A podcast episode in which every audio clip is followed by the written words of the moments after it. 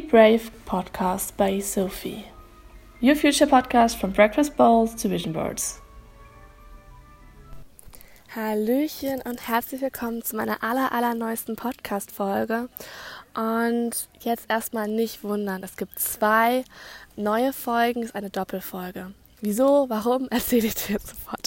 Erstmal, ich hoffe, dir geht's gut. Und die Frage an dich, für was oder wen bist du denn heute dankbar? Du jetzt erstmal selbst schon mal beantworten, wenn du willst.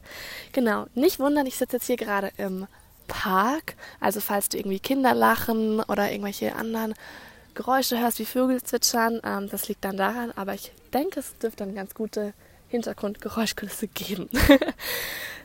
was ist jetzt diese Doppelfolge eigentlich? Ganz einfach. Ich höre sehr gerne selbst Affirmationen und mich stört es oft, dass davor oder danach ähm, darüber noch irgendwie geredet wird oder wie man sie anwendet. Deshalb habe ich gedacht, damit du einfach öfter die Affirmation nutzen kannst, wird es zwei Folgen geben. Einmal die richtige Folge mit den Power-Affirmationen und dann jetzt diese Folge, die dir erklärt, was Affirmationen sind und warum du sie anhören solltest, könntest, dürftest. Erstmal, was sind Affirmationen? Affirmationen sind Ich bin-Sätze. Zum Beispiel, ich bin dankbar.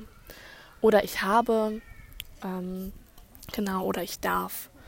Und dadurch, dass man sie hört, und ich werde auch Pausen lassen, ähm, dafür, dass du sie mit deiner inneren Stimme nachsprechen kannst oder sie nochmal besser aufnehmen kannst oder auch laut nachsprechen kannst, dadurch nimmt dein Unterbewusstsein diese Glaubenssätze, diese Affirmationen immer mehr auf. Okay, aber wann hört man sie jetzt? Ich höre Affirmationen mehr und mehr, immer regelmäßiger, weil ich merke, wie sie positiv mein Leben beeinflussen. Zum Beispiel beim Spazierengehen, im Bad, wenn ich zum Beispiel dusche oder meine Zähne putze, beim Kochen, beim Aufräumen, im Auto, wenn man ähm, meditiert zum Beispiel. Man kann auch einfach ähm, die hören zum Einschlafen.